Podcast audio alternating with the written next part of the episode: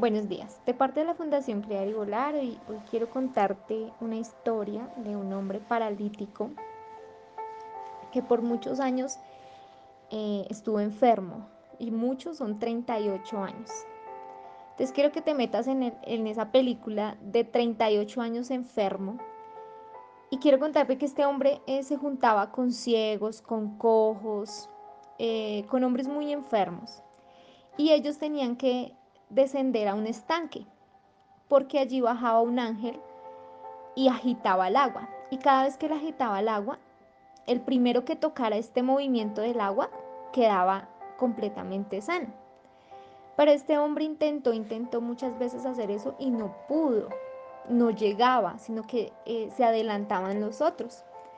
Pero un día eh, llegó Jesús a su vida y Jesús le dijo, eh, vio a aquel hombre y le dijo, oye, ¿tú quieres ser sano?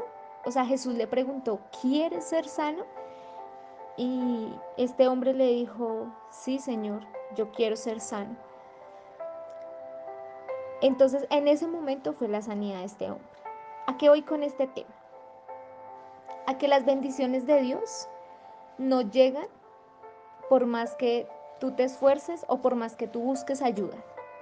Las bendiciones de Dios llegan cuando Jesús se para enfrente tuyo y te dice, ¿quieres? ¿Quieres mujer? ¿Quieres varón? ¿Quieres ese milagro?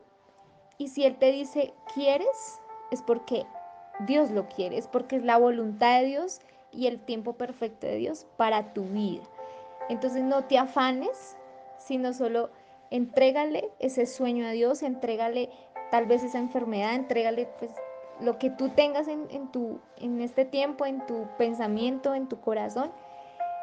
Y dile al Señor Jesús, yo quiero, pero si tú quieres. Y esa es la reflexión de este día. Dios te bendiga.